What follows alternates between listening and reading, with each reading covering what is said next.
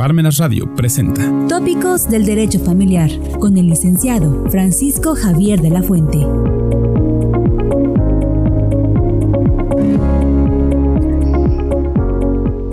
Muy buenas tardes tengan todos ustedes. Gracias por acompañarnos en su programa Tópicos de Derecho Familiar, que se transmite todos los miércoles en un horario de 3 a 3 y media de la tarde la hora de la comida. Pero es algo que ustedes nos están pidiendo y hemos estado reforzando este tema por las novedades que implica ya la creación del nuevo Código Nacional de Procedimientos Civiles y Familiares y lo que se está dando aquí en nuestro estado de Puebla en los juzgados de, lo, de oralidad familiar. Y para ello, para que ustedes tengan mayor certeza de lo que estamos hablando, hemos invitado en esta ocasión a una gran maestra en Derecho y experta en Derecho Familiar, catedrática de varias universidades y conferenciante internacional y nacional.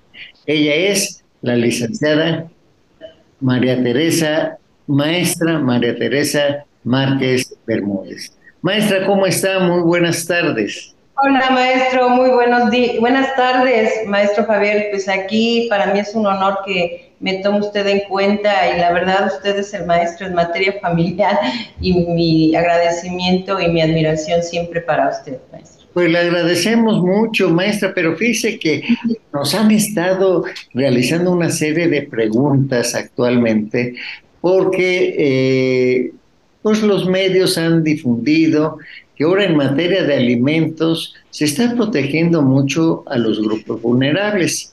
Esto es menores de edad, mujeres violentadas, mayores de edad, eh, personas discapacitadas, ¿verdad? O con capacidad diferente, como se le quiera llamar, para tener los alimentos.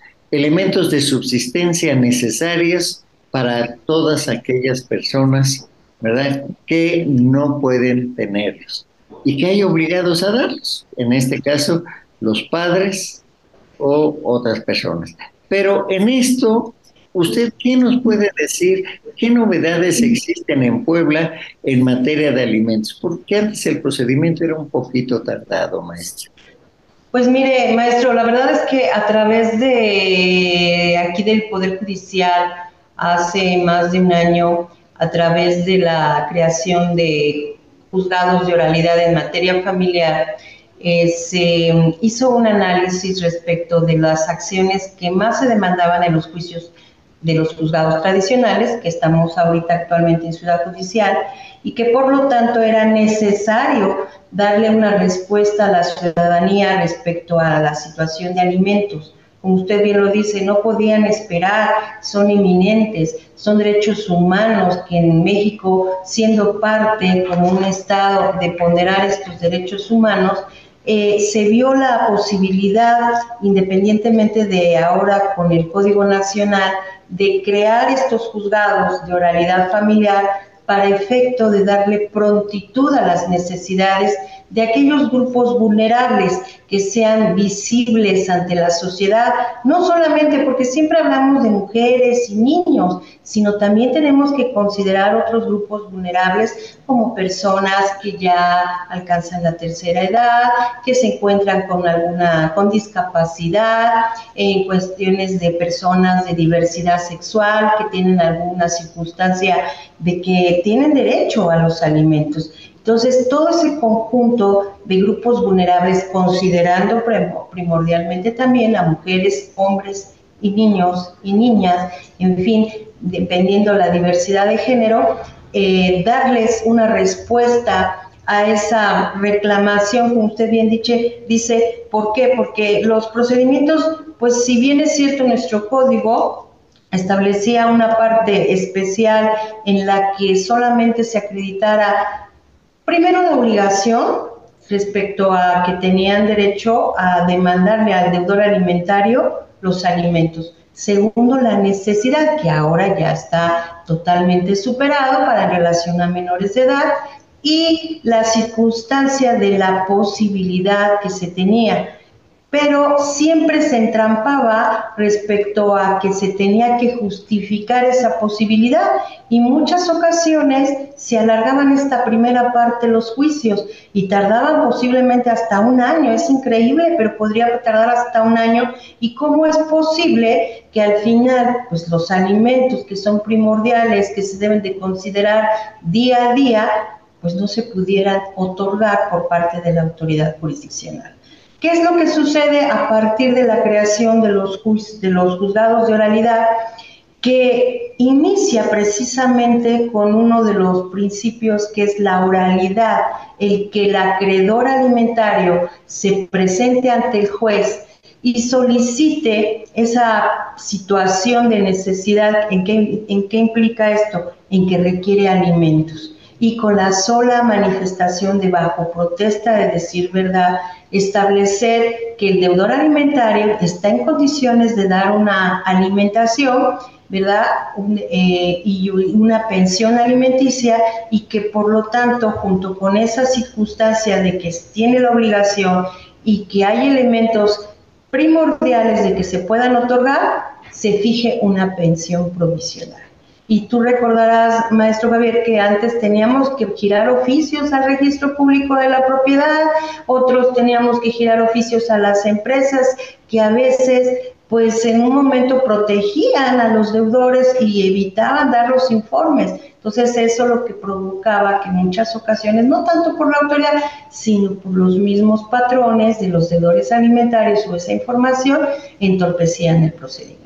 En la actualidad ahora ya es necesario, ¿por qué? Porque es una circunstancia elemental. Sí, adelante, maestro, dígame. Sí, maestra, este, Laura Soto nos está preguntando qué criterio está siguiendo actualmente el juez para fijar el monto o cómo fija el monto de una pensión provisional y posteriormente definitiva. ¿Qué criterios están siguiendo los jueces? Pues a través de indicios, de indicios, no, no, no necesariamente la prueba contundente.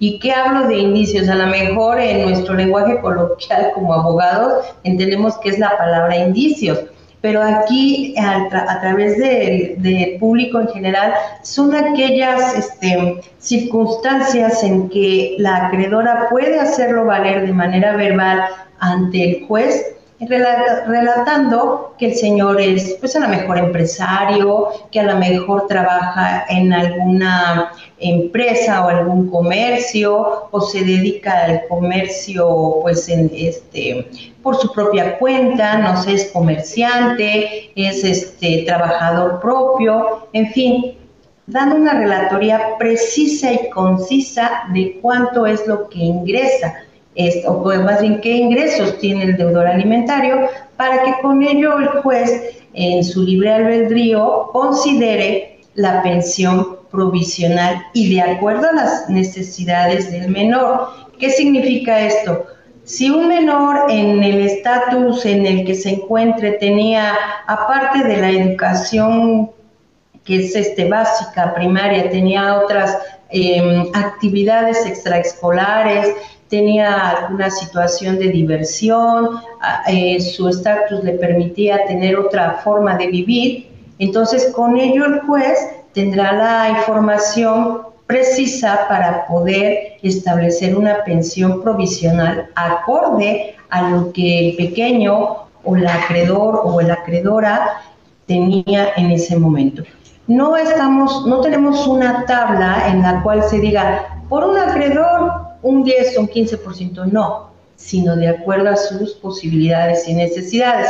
Te quiero decir, hay gente que gana menos del salario mínimo y por tanto a lo mejor lo único que nos eh, limita la ley para una pensión provisional es que no fijemos más del 50%.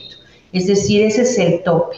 Y por lo tanto, hablando de personas que son asalariadas, podemos fijar hasta un 50%, independientemente de que ya dentro del juicio, ya dentro de la contienda, pudiera superarse esa pensión en vista de que pudiera ser que tenga más posibilidades o en su momento dado necesidades los acreedores alimentarios. Eh, abogada, este, maestra, el artículo, tengo entendido, 564 del nuevo Código Nacional de Procedimientos Civiles, el 564, ya nos establece que podrá fijarse cuando no se tenga, ¿verdad?, circunstancias especiales, el monto equivalente a un, una vez salario mínimo que no puede ser inferior al 1. Claro. ¿Y eso es factible? Porque hay personas que dicen, bueno, es que yo soy albañil, yo no gano, este, no, no gano el salario mínimo, el salario mínimo ahorita está representando unos 6 mil pesos. Sí, así es.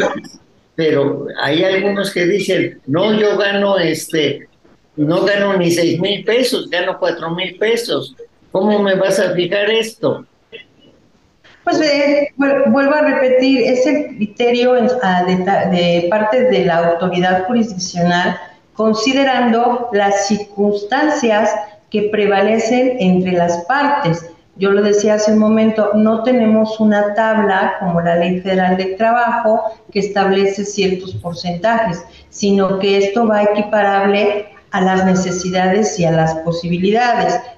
El maestro, usted lo acaba de decir muy bien. Em, si una persona gana menos del salario mínimo, no lo podemos establecer una cantidad superior a lo que tiene de ingresos.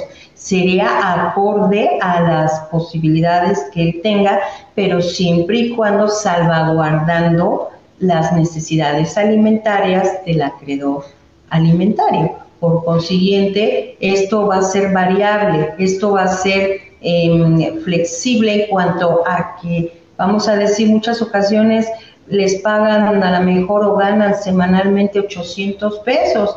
Y, ¿Y cuál sería el salario total de 30 días? Pues sería alrededor de unos 3.200 pesos si lo multiplicamos por cuatro semanas.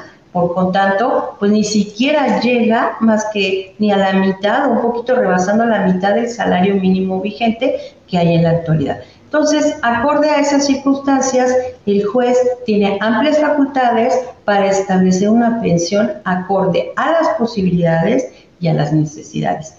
Ahora sí que el derecho establece que nadie está obligado a lo imposible y por consiguiente debe de ser acorde esa pensión alimentaria. Sí, esto se da porque comentábamos que en muchas ocasiones el padre o el, el deudor alimentario elude la obligación alimentaria poniendo todo a nombre pues, del papá, del hermano, del cuñado, del que sea. ¿Cómo podríamos en determinado momento llegar? Porque hay mucha gente que pregunta y dice, si el papá no puede o se convierte en insolvente, ya no está la mamá, ¿puede irse con los abuelos? Sí, claro, por supuesto. La ley establece que a falta de los padres serán los abuelos o a falta de los padres. También pudiera ser, porque si no hay esa posibilidad, es decir, si esa persona, el, padre o la madre no tiene em, algo con que acreditar, pues se irá con relación a la obligación al padre. Ya será em, motivo de probar o demostrar dentro de la contienda, una vez, recordarás tú que el juicio de alimentos eh, actualmente lleva una parte especial y por lo tanto esa parte especial lo que tiene es que debe de em, proteger el derecho de los alimentos de aquellas personas que los solicitan. Entonces, por principio, se tendrá que establecer una pensión provisional misma que puede ser modificada en cualquier momento. Por lo tanto, si hay la circunstancia en la que me acabas de mencionar, que el papá, la mamá eluden el pago por cuestiones de estrategia para que se vea que no tiene bueno, hay otras circunstancias, muchas ocasiones si tiene tarjetas de crédito, tiene deuda, pues ¿cómo vas a pagar una tarjeta si no tienes ingresos? Entonces también son elementos de prueba para que en su momento dado el juez tenga la mano y poder fijar una pensión. Y en un momento se le puede fijar a los abuelos para efecto de qué, o a los tíos o a los hermanos, quienes den la posibilidad, siempre y cuando para solventar de manera provisional, que quede muy claro, los alimentos del acreedor alimentario. Ya será materia de juicio, ya dentro de la vía ordinaria, que se establezca si efectivamente lo tiene o no lo tiene, ya será la contradicción en ese juicio. recientemente fue aprobado por el Congreso de la Unión, la Cámara de Senadores, la Cámara de Diputados y las legislaturas de los estados, una famosa ley 3 de 3. Esta ley 3 de 3 establece ciertas pues, eh, restricciones para que el deudor alimentario la piense y diga, oye, eh, si yo hago esta serie de maquinaciones, me puedo ver obligado a que me pongan en el buró de, deudores. alimentarios, sí. Y así es. Tener ciertas restricciones, es así, ¿verdad? ¿Aquí en Puebla se está dando? Claro, yo, lo estoy estableciendo en el momento de las liquidaciones, sobre todo las planillas de liquidación, en donde se demuestra que efectivamente más de 90 días el señor no, o vamos a decir, porque puede aquí recaer en cualquiera de pues de los que tengan esa obligación, no necesariamente tienen que ser hombres, pueden ser mujeres, en fin, a lo que voy es que sí se tiene que establecer y mandar el oficio para que se lleve a cabo ante el Registro Nacional de Deudores como el buró del incumplimiento de su obligación. Y esto es muy ahora sí que eh, importante porque pues tú te recordarás que había condenas de pensiones alimenticias y que por lo tanto era letra muerta, porque aunque se les condenaba, ¿cómo ibas a hacer efectivo ese pago? Entonces decían, pues que ahí aparezca la sentencia, ahora no, porque pues ya puede repercutir en aquellas personas que quieran pues tener alguna candidatura de elección popular, en inclusive hasta en tu licencia de conducir, en un pasaporte, y por lo tanto entonces ahí van a ver que efectivamente eludir una obligación implica que les va a traer como consecuencias la restricción de sus derechos y que por lo tanto no es letra muerta, sino que lo que se determine en una sentencia o lo que se establezca por una autoridad judicial competente se debe de respetar definitivamente. Bien, otra pregunta que se nos ha formulado recientemente es en torno a quién tiene la obligación de dar alimentos, solamente el padre o la madre también pues quien tenga la posibilidad, vuelvo a repetir, muchas ocasiones, eh, eh, bueno, en el común denominador siempre se ha dicho al hombre, pero si la mujer está en la posibilidad de darlos, también tiene la obligación. O sea, el que puede, debe, definitivamente. Entonces, por lo tanto, tanto hombres como mujeres están en la obligación de darle alimentos con quien realmente tienen esa obligación, que son los hijos, los padres, inclusive siempre hablamos de menores, si te das cuenta, de mujeres, pero también los hijos tienen obligaciones a sus padres de darles alimentos, porque así lo mismo establece la misma ley. Entonces, el que da, recibe recíprocamente. Bien, en el caso que está planteando ahorita, maestra, Sí, son varios porque así lo manifiesta el artículo 504 y 503 del Código Civil. Si son varios los que tienen la obligación, se van a los que realmente tienen esa posibilidad de darlos, suministrarlos. Si son cuatro y uno solamente puede, sobre él recae la obligación. Pero si son cuatro y dos pueden, dos. Y si son los cuatro los que pueden, adelante. Pero aquí hay algo. Dicen, la mujer casada dedicada a las labores del hogar y al cuidado de los hijos, pero que está casada bajo el régimen de sociedad conyugal, ella tiene bienes productivos. Sí, exactamente.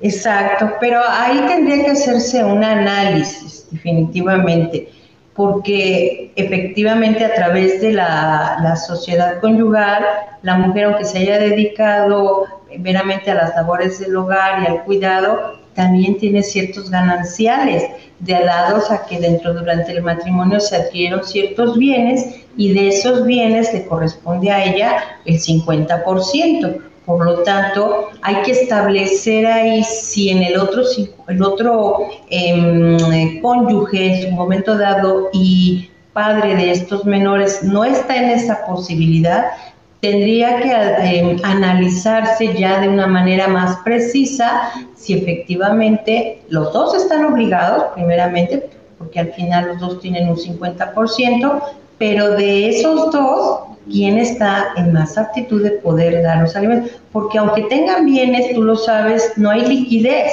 y lo importante es pues que reciban y si el otro está en aptitud de por lo mejor tiene un trabajo o recibe alguna ganancia establecida por alguna de sus empresas, bueno, pues de esas empresas obtener la pensión alimenticia y ahí entrarían las dos partes porque corresponde a la sociedad conyugal.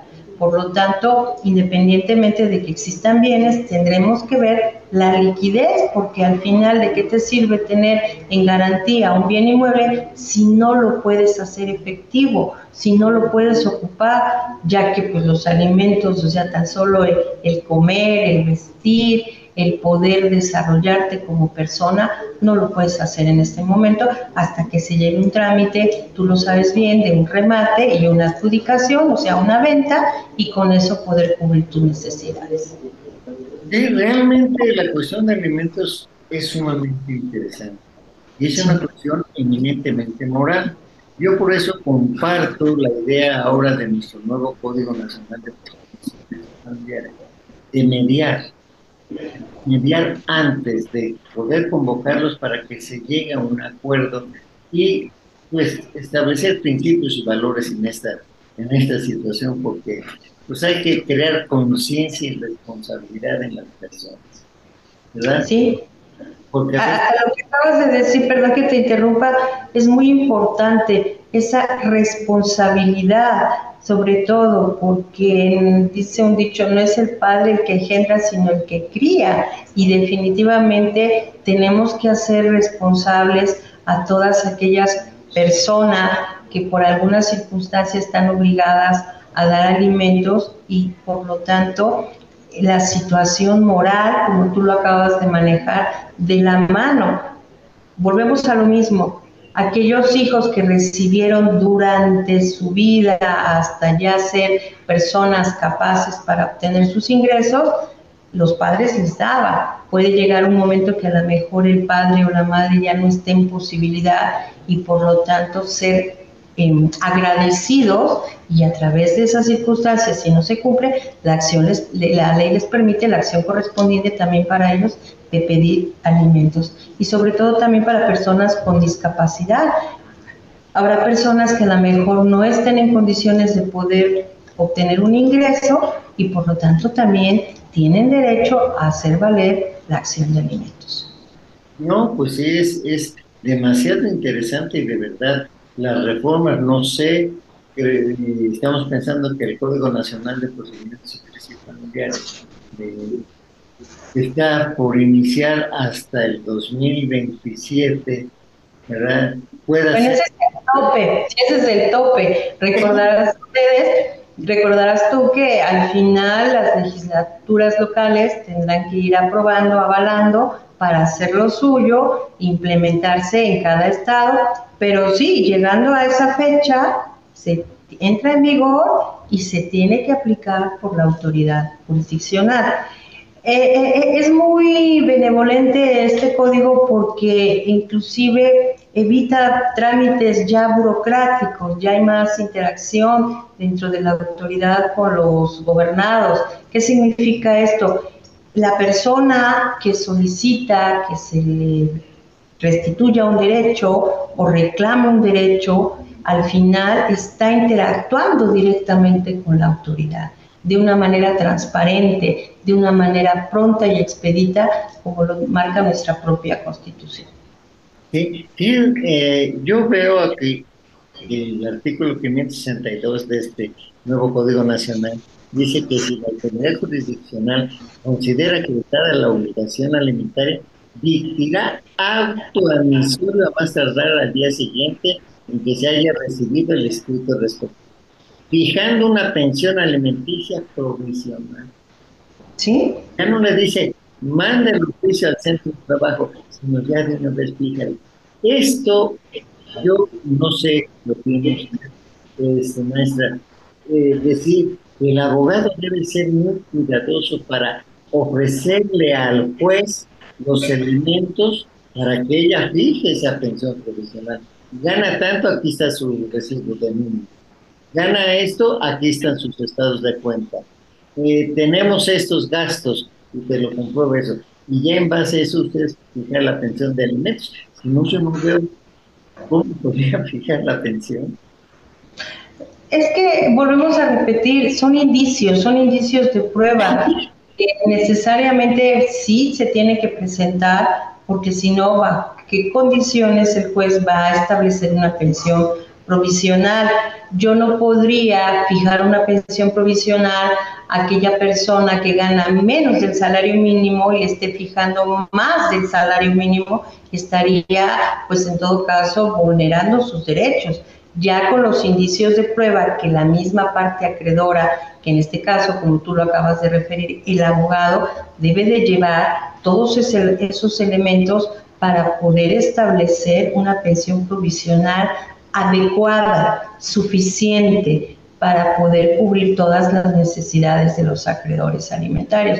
Pero lo más importante acá es que en el momento que se, se esté dando esa aportación de indicios, el juez ya está en posibilidad de fijar una pensión.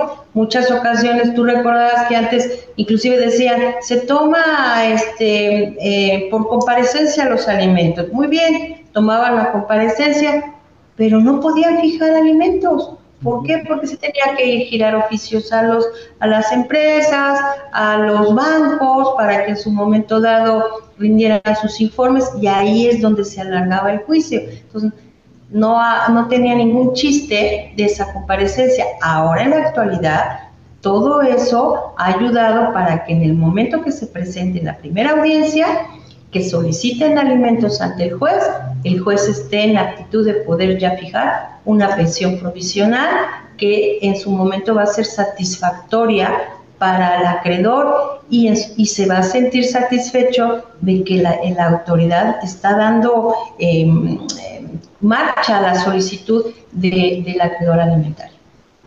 Pues, este, maestra Tere Márquez, le agradezco mucho la atención que tuvo para con nosotros, para nuestro auditorio, eh, haber respondido a algunas respuestas que nos eh, llegaron acá a nosotros para formulárselas. Y usted, con base a su experiencia, porque ya son muchos los años que lleva usted, este, y la verdad, eso nos da una garantía de que nosotros tenemos que confiar en nuestras autoridades porque lo hacen con criterio, no nada más a simple capricho, ¿verdad?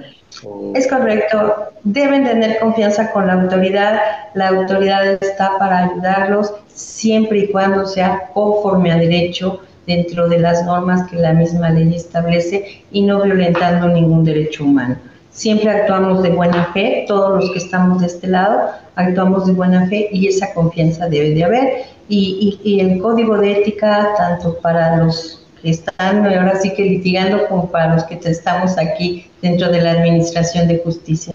Y muchísimas, muchísimas gracias, maestro, por darme esa oportunidad y lo felicito nuevamente porque siempre está usted a la vanguardia en estos temas de materia familiar. Fue muy amable, gracias y esperemos pronto volver a contar con su presencia en este su programa Tópicos de Derecho. gracias, gracias a todos ustedes por su pues atención, por sus una serie de preguntas que nos han formulado y que nos siguen. Les agradezco y nos vemos el próximo miércoles, el próximo miércoles 8 eh, de agosto ya este, para que tengamos una plática más en su programa Tópicos de Derecho Familiar. Que tengan una bonita tarde y nos vemos. Hasta luego. Radio presentó Tópicos del Derecho Familiar.